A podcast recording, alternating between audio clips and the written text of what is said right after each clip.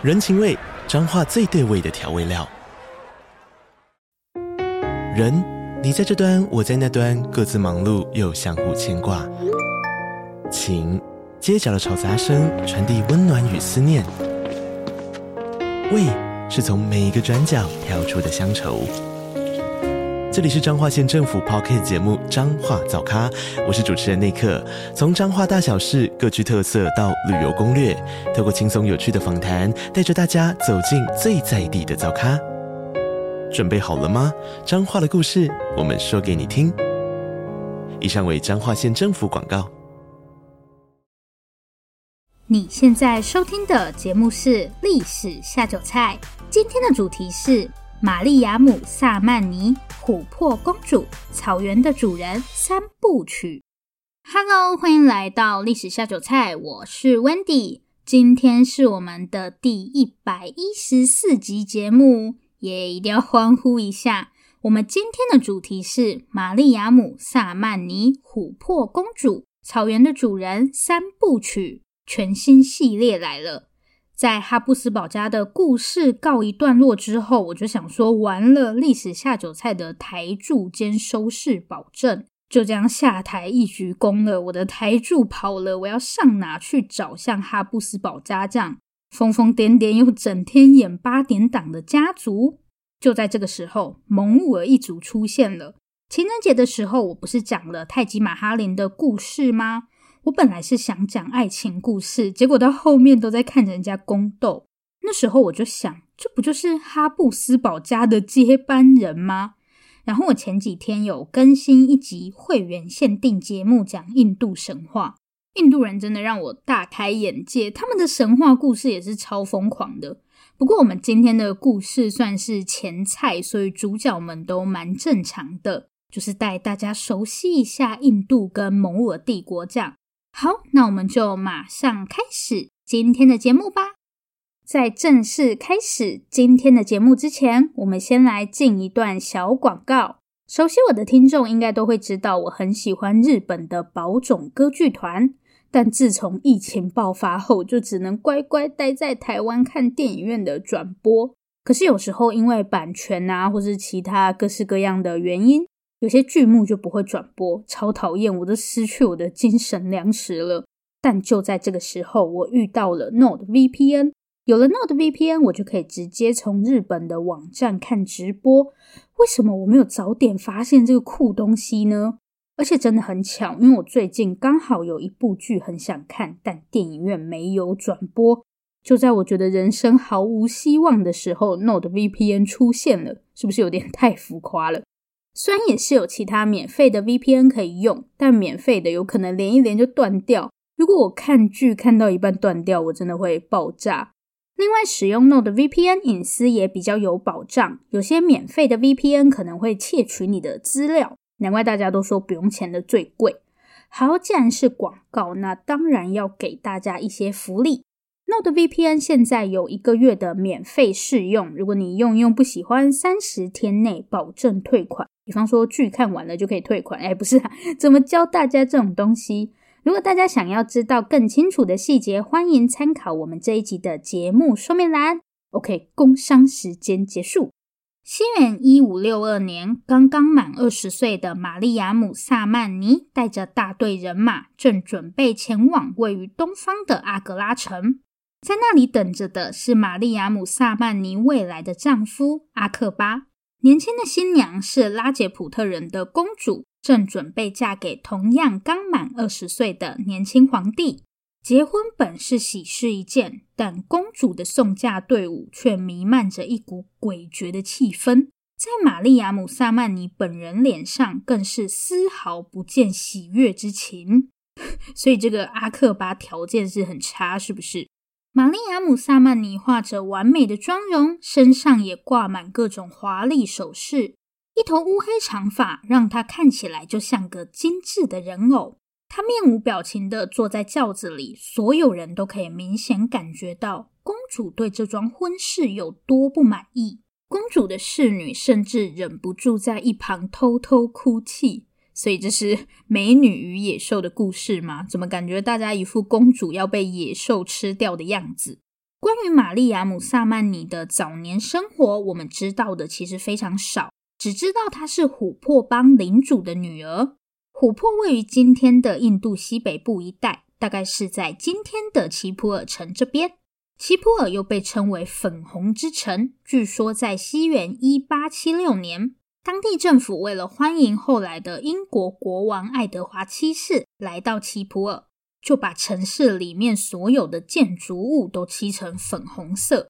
说是说粉红色，但我觉得其实比较接近红棕色。哎，等一下，应该是那个干燥玫瑰粉，稍微深一点点的干燥玫瑰粉。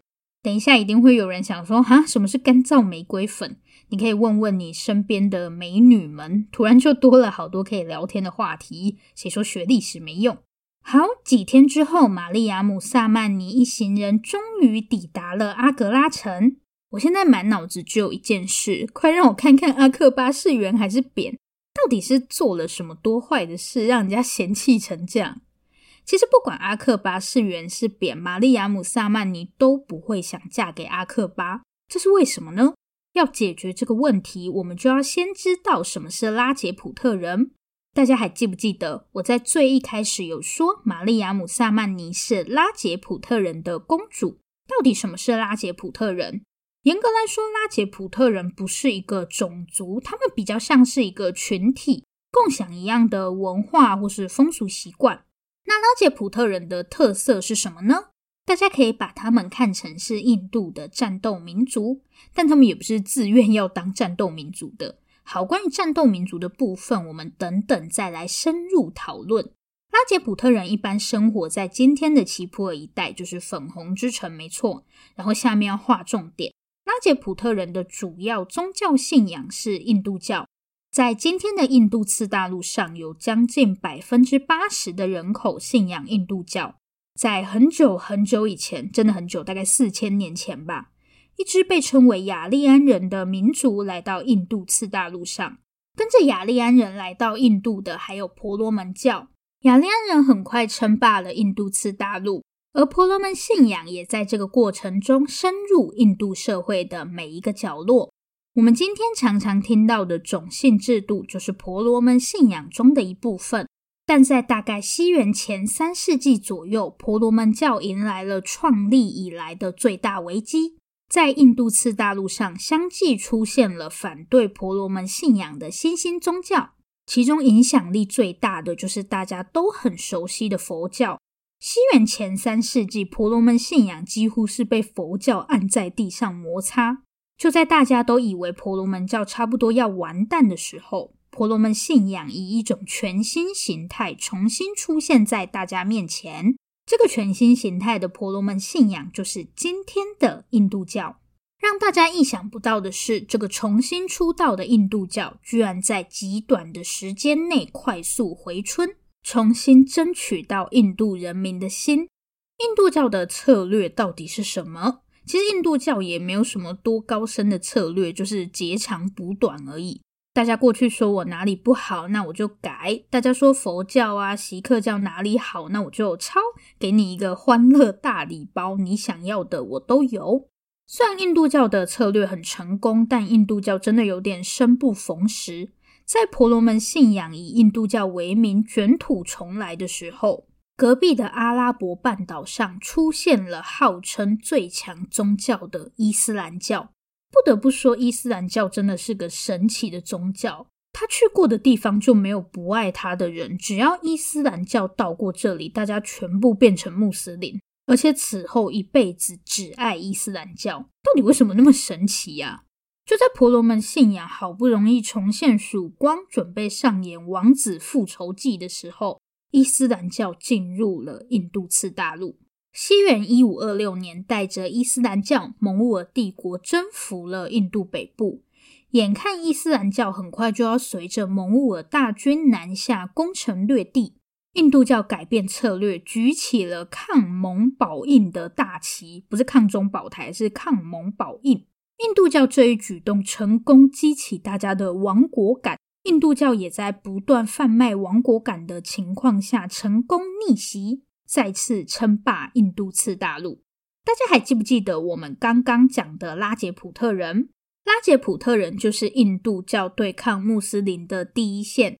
居住在印度北部的拉杰普特人，自然是最能感受到穆斯林威胁的人。于是，他们化身战斗民族，成了印度人抵抗外来入侵者的神圣象征。这不只是印度教跟伊斯兰教之间的对抗，更是印度人与外来入侵者的战争。好，现在我们可以来解释为什么玛丽亚姆·萨曼尼不愿意嫁给阿克巴了。这跟阿克巴的长相或是人品完全没有关系。大家知道阿克巴是谁吗？阿克巴是蒙兀尔帝国的皇帝。拉杰普特人作为抵抗伊斯兰教的神圣象征，现在居然要把自家公主嫁给蒙古尔帝国的皇帝。这个状况就好像罗密欧要跟朱丽叶结婚那样，让人不能接受。所以重点不是什么阿克巴或者阿巴克，重点是公主的结婚对象，可以说是他们家的世仇诶。所以大家就知道为什么公主的送嫁队伍看起来会跟送葬队伍没两样了。这就好像火影忍者的千手一组要跟宇智波一组联姻一样，超可怕。但是，既然拉杰普特人跟蒙兀尔帝国关系那么差，为什么玛丽亚姆·萨曼尼还会被嫁到蒙兀尔帝国去？嫁到蒙兀尔的公主还有好日子可以过吗？我们就接着看下去吧。好，在关心公主的处境之前，我们先来看一下现在的印度次大陆到底是什么状况。蒙兀尔帝国，也就是伊斯兰教的势力，主要是盘踞在印度北部，而印度的中部跟南部，大家就理解成是小国林立、部落割据的状态就好了。所以，玛丽亚姆·萨曼尼出生的琥珀邦，其实就是众多小国的其中一个。当时印度的情况可以简单看成是蒙兀尔人跟印度人，拉杰普特人也是印度人这个阵营的。然后伊斯兰教对抗印度教这样，但印度人的内部比较复杂，他们不是一个统一的国家，而是由各种小国跟部落组成。那玛丽亚姆·萨曼尼为什么会被嫁到蒙兀尔帝国来？这段婚姻其实跟一场可怕的阴谋有关。下面要来介绍两个坏蛋，第一个坏蛋叫做苏贾曼。苏贾曼是玛丽亚姆·萨曼尼的类似堂哥这样，总之就是琥珀邦的皇亲国戚。但没有想到，这个苏贾曼是个非常有野心的人。他不打算只当个没事做的有钱少爷。话说这样不好吗？不用工作又有花不完的钱。总之，苏贾曼就打算抢走琥珀邦的王位，就是要抢走玛丽亚姆·萨曼尼爸爸的王位。这个苏贾曼是一号坏蛋。那二号坏蛋是谁呢？二号坏蛋叫做谢里夫丁。这个谢里夫丁是蒙兀尔皇帝阿克巴的姐夫，但谢里夫丁始终认为自己比阿克巴更适合坐在皇位上。这什么自我感觉良好的怪人？其实谢里夫丁一直三不五时会找机会针对阿克巴，但阿克巴就是睁只眼闭只眼，这样毕竟是自己的姐夫。那这两个小坏蛋到底跟公主的婚姻有什么关系呢？因为苏贾曼跟谢里夫丁组了一个坏蛋联盟，在觉得没办法只靠自己的力量得到王位后，苏贾曼找上了谢里夫丁，就是阿克巴的姐夫。谢里夫丁跟苏贾曼计划一起去把琥珀邦的王位抢过来，然后再回头去对付阿克巴，一起完成征服世界的梦想。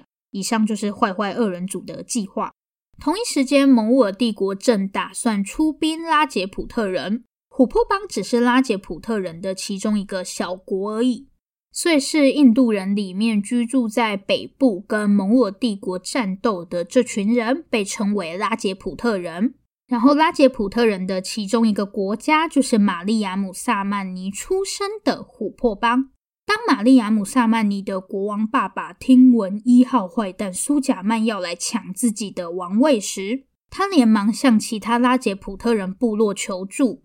但其他部落想到自己还要应付蒙兀尔的大军，便纷纷拒绝了琥珀邦国王的求助。求助无门的琥珀邦国王最后想到了一个人——蒙兀尔帝国的皇帝阿克巴。我们现在终于可以让大家看阿克巴是圆是扁了。阿克巴是蒙兀尔帝国的第三任皇帝，在西元一五四二年的情人节这一天，作为皇帝的第二个儿子阿克巴出生了。阿克巴的父亲，也就是蒙兀尔帝国的第二任皇帝胡马雍，是个稍嫌平庸的统治者，甚至一度丢掉自己的王位。在阿克巴十四岁生日前一个月，父亲胡马雍抱着一大叠书，正准备离开图书馆，没想到却在下楼的途中被自己穿的长袍绊倒，摔下楼梯的胡马雍昏迷不醒，几天后去世。所以图书馆这么危险。好可怕哦！感觉我也有做过类似的事情，就是拿一大堆东西，又穿那种很长的裙子啊。那我我我下次不能这样了，吓死！我本来想说，皇帝就算死，一定也死得很不平凡，什么战死啊，或是暗杀之类的，反正就是离我很遥远的那种死法。就不是啊，图书馆呢，不就是我三不五时会出没的地方吗？真是太危险了。好，父亲过世后，不满十四岁的阿克巴登上了皇位。阿克巴登基的早期可以用腥风血雨来形容，因为皇帝年纪太小了，所以底下的人就纷纷起来作乱，这导致阿克巴的少年时期几乎都是在战场上度过的。而且因为这样，阿克巴几乎没有太多时间念书，所以阿克巴是文盲。不过这不代表阿克巴是个很没内涵的人，只是他的知识大部分都靠人家口述给他听，就像从小听 podcast 这样。伊斯兰文化其实是蛮重视知识的，所以大多数的伊斯兰统治者，不要说多博学啦，但肯定是需要读书的。刚刚那个胡马雍不就是死在图书馆的吗？所以阿克巴是文盲，真的是一件蛮不寻常的事。要么就是他自己有什么问题，不然就是一直打仗，以至于他没什么时间慢慢读书，只能听听 podcast 而已。也就是说，阿克巴的统治并不稳固，这也难怪那个二号坏蛋姐夫谢里夫丁敢这样一直挑衅阿克巴。经过整整六年的努力，阿克巴的统治终于慢慢稳定下来。正当阿克巴打算出兵拉杰普特人扩张领土的时候，坏蛋姐夫又在背后扯他的后腿。就在阿克巴进退两难，打也不是，不打也不是的时候，一位意外的访客改变了阿克巴的命运。这个意外的访客就是琥珀邦的国王马尔巴尔。琥珀邦国王马尔巴尔向阿克巴提议结盟，条件是阿克巴要娶自己的女儿玛丽亚姆萨曼尼为妻。大家可能会想说，这种条件有什么好不答应的？这对阿克巴来说又没有损失。说真的，公主不想嫁，阿克巴也未必有多情愿娶。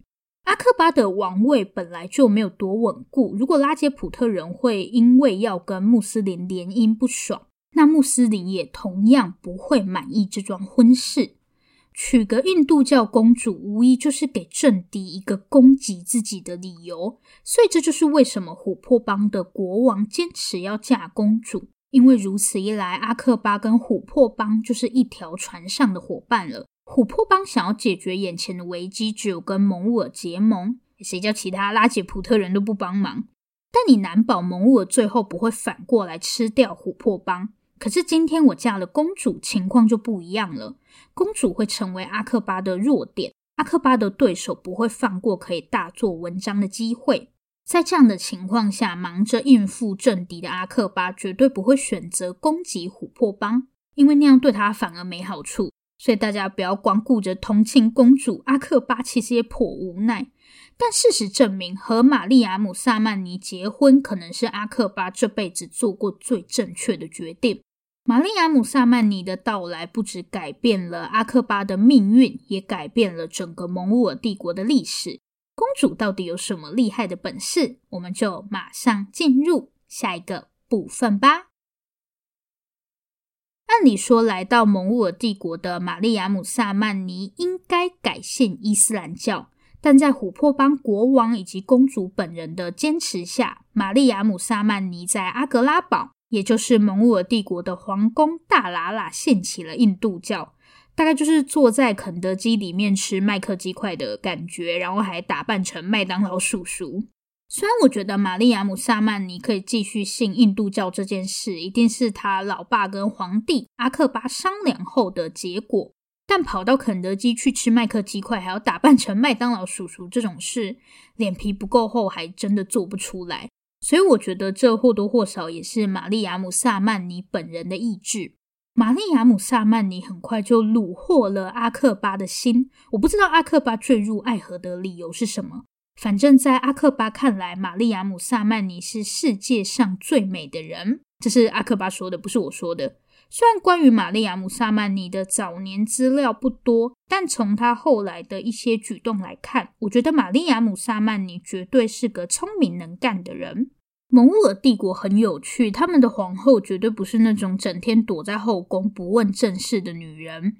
看习惯宫斗剧就会觉得怪怪的，不是都说后宫不可以干政吗？但在蒙兀尔不是这样的，皇后也可以做自己想做的事。比方说，玛丽亚姆·萨曼尼就对贸易特别有兴趣。当时蒙兀尔帝国有那种定期前往麦加的船只，因为穆斯林需要去麦加朝圣，所以朝圣者就会搭这些船去麦加。虽然玛丽亚姆·萨曼尼不信伊斯兰教，也不会去麦加朝圣，但不管你信什么教，钱钱都是无辜的。所以玛丽亚姆·萨曼尼会安排这些去朝圣的船，顺便在沿途做点香料之类的生意。好，总之，皇帝阿克巴确实很快就对玛丽亚姆·萨曼尼产生了好感。阿克巴甚至会跟妻子一起参加印度教的活动。当然，我们可以解释成是阿克巴很爱他老婆，这样也没有什么问题啦。但阿克巴这一系列动作还是有他的政治目的。年纪轻轻就登上王位的阿克巴，在蒙古尔宫廷一直如履薄冰。即便贵为皇帝，但阿克巴的处境却非常危险。一开始跟玛丽亚姆·萨曼尼结婚，对于阿克巴来说是个不得不的选择。但很快的，阿克巴发现结婚未必是件坏事。有个印度教妻子虽然会让自己落人口实，但这也表示阿克巴可以以此来拉拢印度教徒。毕竟，在整个印度次大陆上，印度教徒的人数可是远多于穆斯林。所以，如果你喜欢浪漫一点的解释，那就是爱情的力量改变了阿克巴。如果你偏好从利益出发，那阿克巴就是有意要利用印度教的力量来巩固自己的皇位。但我觉得这两个原因也不是不能并存啦。其实之后阿克巴又娶了几位印度教妻子，但玛丽亚姆·萨曼尼始终是地位最高的那一个。所以我觉得阿克巴一定是衡量过利害关系的，但这并不妨碍他对玛丽亚姆·萨曼尼的喜爱。这说皇帝的爱情还真复杂。在与玛丽亚姆·萨曼尼结婚后，阿克巴随即废除了吉兹雅税。什么是吉兹雅税呢？其实我在提到伊斯兰历史的时候，都有跟大家说，伊斯兰教真的是相对宗教宽容了。他们比较少，因为你不信伊斯兰教就杀掉你什么的。如果你不愿意改信伊斯兰教，那你就要额外缴税。这个税就是吉兹亚税。西元一五六二年，在跟玛丽亚姆·萨曼尼结婚后，阿克巴就在蒙古尔帝国境内废除了吉兹亚税。虽然跟其他宗教比起来，没有因为信仰不同就随便把人杀掉，是比较宽容，没错。但要另外缴税还是很讨厌啊，而且感觉就像是今天我不信伊斯兰教，我就永远是外人，不是这个国家真正的一份子。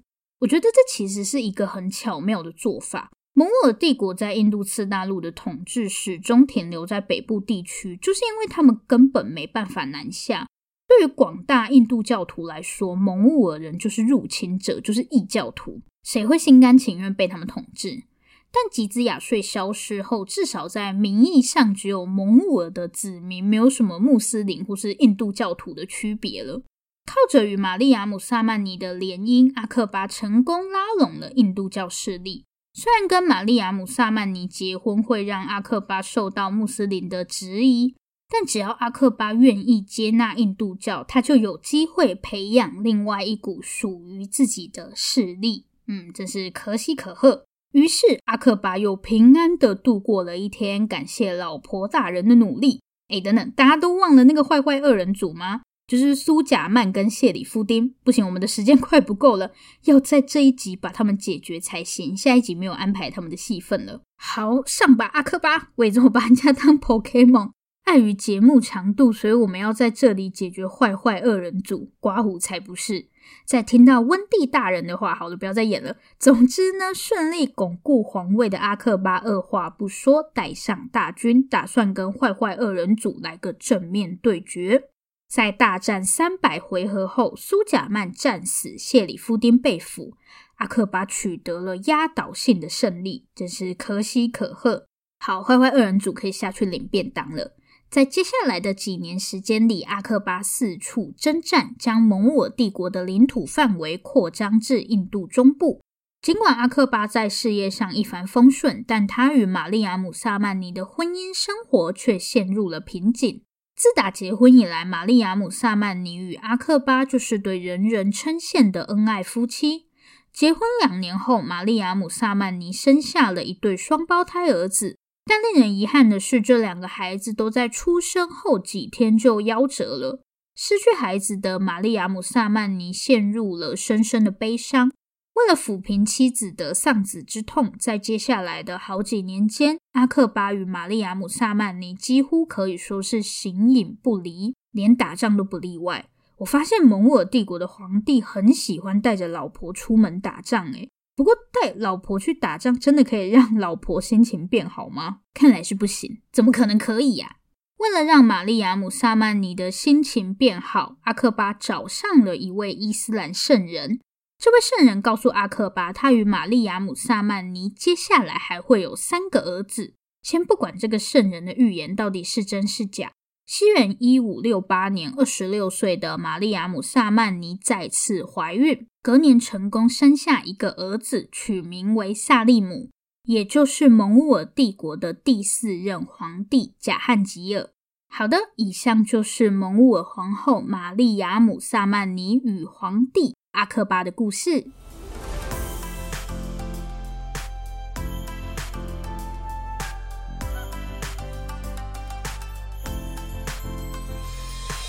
今天的重点整理，没错，我们接下来要开始讲蒙兀帝国的故事了。其实我从来没有想过有一天我会跟大家讲蒙兀的历史。说真的，不管是蒙兀还是印度历史，对我来说都太陌生了。过去我对蒙兀的印象就是泰姬玛哈林，然后被英国殖民就没了，还押韵是怎样？好，今天这一集的重点其实就只有一个，但这个事件确实对整个印度历史产生了非常深远的影响。这个重点就是玛丽亚姆·萨曼尼的出现，这也是为什么我今天会以他为故事标题。以他的戏份来看，玛丽亚姆·萨曼尼真的很不像主角，对吧？这一集感觉更适合叫做什么阿克巴大帝之类的，但我觉得没有玛丽亚姆·萨曼尼就不会有阿克巴大帝。阿克巴之所以可以变成大帝，都是多亏了老婆大人吧？如果阿克巴没有接纳印度教，那或许阿克巴早就不坐在皇帝的位置上了，也说不定。这也太恐怖了吧！好，这里是历史下酒菜，我是 Wendy。如果喜欢我们的节目，欢迎订阅我们。最后，最后，如果你收听完本集节目，有任何的想法，希望与我们交流，或是有任何的建议、心得，都可以留下你的评论。不要害羞，大方的留下评论。如果你真的真的很害羞，那就订阅我们吧。这里是历史下酒菜，我们下次见，拜拜。